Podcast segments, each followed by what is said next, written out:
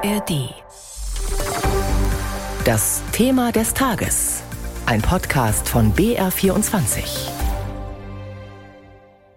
Es braucht viel Vertrauen, wenn Eltern ihre kleinen Kinder zeitweise von anderen betreuen lassen, seien es Verwandte, ein Babysitter oder Einrichtungen wie Kindertagesstätten. Viele Erzieherinnen und Erzieher werden diesem Vertrauen jeden Tag aufs Neue gerecht, teils unter schwierigen Umständen, Stichwort Personalmangel. Aber was, wenn der Verdacht im Raum steht, dass es in der Einrichtung zu Übergriffen und Gewalt kommt? Eine BR-Recherche dazu hat es im Dezember bis in den Landtag geschafft. Dabei war rausgekommen, dass die Aufsichtsbehörden im Freistaat im vergangenen Jahr deutlich mehr Meldungen über solche Fälle in Kitas bekommen hatten als im Jahr zuvor.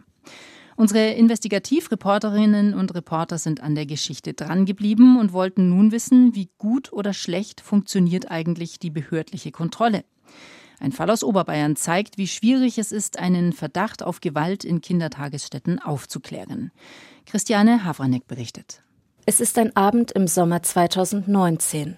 Julia Maletz macht ihren damals dreijährigen Sohn gerade im Badezimmer fertig fürs Bett. Da fragte sie unter Tränen, ob er am nächsten Tag wieder in die Krippe muss. Dann hat er eben angefangen zu erzählen dass er grob angefasst wurde und er konnte es ganz klar deuten. Also er hat genau gezeigt, wo am Arm und äh, dass auf den Kopf gehauen wurde, äh, ihrem Blödmann beschimpft wurde. Julia Maletz tauscht sich aus mit anderen Eltern und erfährt, auch andere Kleinkinder erzählen zu Hause Tina Haut. Sie meinen die Krippenleiterin, nennen wir sie Martina S. Nach Informationen von BR Recherche haben sieben Kinder angegeben, von ihr geschlagen worden zu sein. Außerdem soll Martina S. ein Kind kalt abgeduscht haben. Auf BR-Anfragen reagieren weder Martina S. noch ihr Anwalt. Der Träger der Kinderkrippe, Fortschritt, schreibt, ihm seien die meisten Vorwürfe nicht bekannt und Schläge nicht belegt. Von Kindeswohlgefährdungen habe man erst Ende Oktober 2019 erfahren. Nach BR-Recherchen gibt es aber schon zuvor Beschwerden. Im Juli 2019 ist die Erzieherin Janine Bayer-Seifert als Springerin in der Krippe.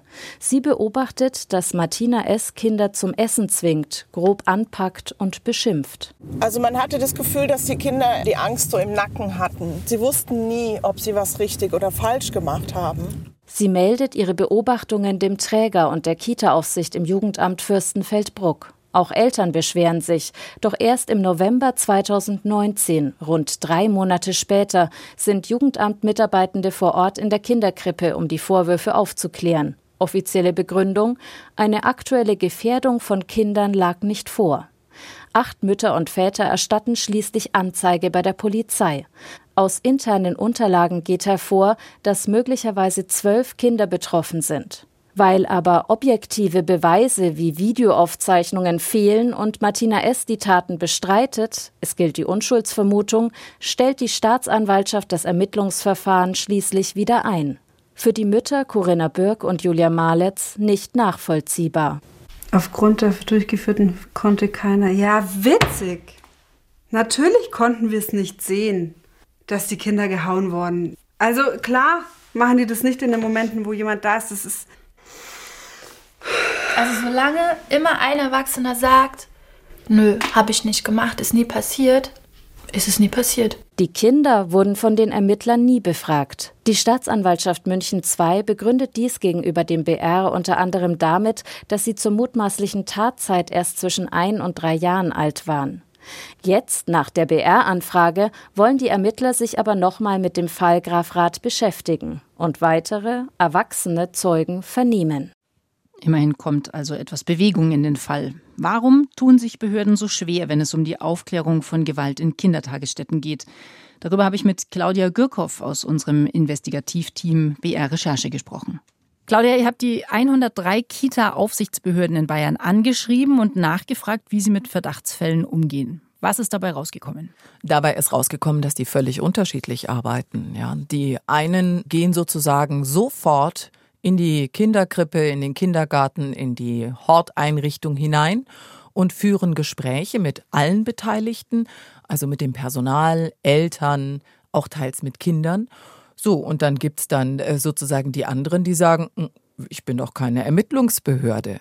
Und da wird es dann wirklich schwierig, weil eigentlich jede Behörde in Deutschland dazu verpflichtet ist, Sachverhalte, wie es so schön auf Bürokratendeutsch heißt, selbst zu überprüfen. Was hat euch jetzt daran am meisten überrascht bei der Recherche? War es das, dieses unterschiedliche Vorgehen, dass man auf einmal dasteht und sagt, das ist ja eigentlich was, was für alle gleich sein müsste? Ja, genau das, weil also die Juristin vom Deutschen Kinderhilfswerk, Linda Sayen-Kuhlmann, die wir auch interviewt haben, die sagte, das kann ja wohl nicht sein, ja. Bayern ist im Grunde genommen damit ein Flickenteppich. Und zwar sowohl was die Kontrolle angeht, als eben auch was das Kindeswohl angeht, wenn dann letzten Endes eigentlich dann der Wohnort entscheidet, ob eben hin geguckt wird oder nicht. Das ist ja nicht gerecht. Mhm. Wenn wir uns anschauen in der gesamten Erzieherbranche, alles drumherum, Personalmangel ist das große Stichwort. Welche Rolle spielt der, wenn es da um seelische und körperliche Gewalt in Kitas geht? Naja, der heizt natürlich das ganze System auf. Ja, das System ist eigentlich schon an die Wand gefahren und wird von tapferen Erzieherinnen weiter durch die Gegend geschleppt. Das schon mal vorneweg. Der Personalmangel, finde ich, rechtfertigt nicht ein Verhalten, wie wir das eben gerade in dem Beitrag gehört haben.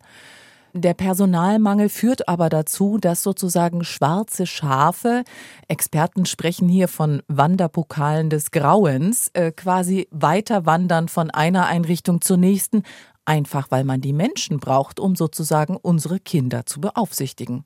Und jetzt steht man da als Eltern von so einem kleinen Kind, vor allem eben Krippenalter, Schwieriges Thema, weil viele Ermittler sagen, diese kleinen Kinder können als Zeugen gar noch nicht auftreten. Die sind einfach zu jung, die sind noch nicht auskunftsfähig.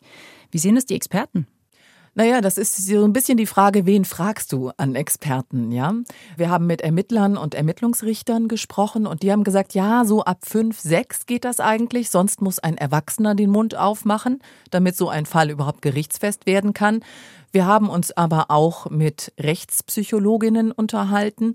Die haben dann gesagt, so eine richtige gesetzliche Altersgrenze gibt es nicht. So Pi mal Daumen ist der Grenzwert vier Jahre, aber es wurden auch schon jüngere Kinder vernommen.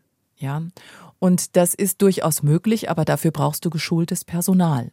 Jetzt haben wir also eine schwierige Beweisaufnahme dadurch, dass die Kinder klein sind. Es gibt einen Flickenteppich, du hast den Begriff genannt, bei der Kontrolle. Wie reagiert jetzt das Bayerische Sozialministerium auf eure Recherche?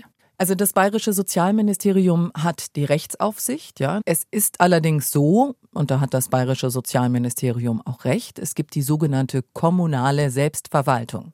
Das heißt, die Aufsichtsbehörden müssen das selbst auf die Reihe kriegen und ähm, das Ministerium kann da keine Vorgaben machen. Aber ähm, wir denken, dass mit der Rechtsaufsicht doch eine gewisse Verpflichtung auch da ist, dass wir gleiche Umsetzungen von gesetzlichen Vorgaben haben. Ja, sowas wie Sachverhalte prüfen, das muss überall in Bayern gleich sein. Und dafür ist dann der Freistaat schon verantwortlich. Das sind jetzt wenige Fälle von vermutlich nicht wenigen Fällen, die es gibt, die aber nicht aufgedeckt werden. Was müsste sich grundsätzlich im System ändern, dass sowas nicht passiert? Also wenn du die gute Fee wärst und ich drei Wünsche frei hätte, dann würde ich ganz klar sagen, erstens Zivilcourage bei uns allen, Zweitens wirklich mehr Fortbildung und auch in der Ausbildung das Thema Gewaltschutz und Kindeswohl wirklich stärken. Und das dritte wäre natürlich das leidige Thema, und damit wärst wahrscheinlich auch du als gute Fee überfordert, mehr Personal in die Kitas und in die Aufsichtsbehörden. Sagt Claudia Gürkow von BR Recherche. Weitere Infos finden Sie auch bei uns im Netz und in der BR24 App.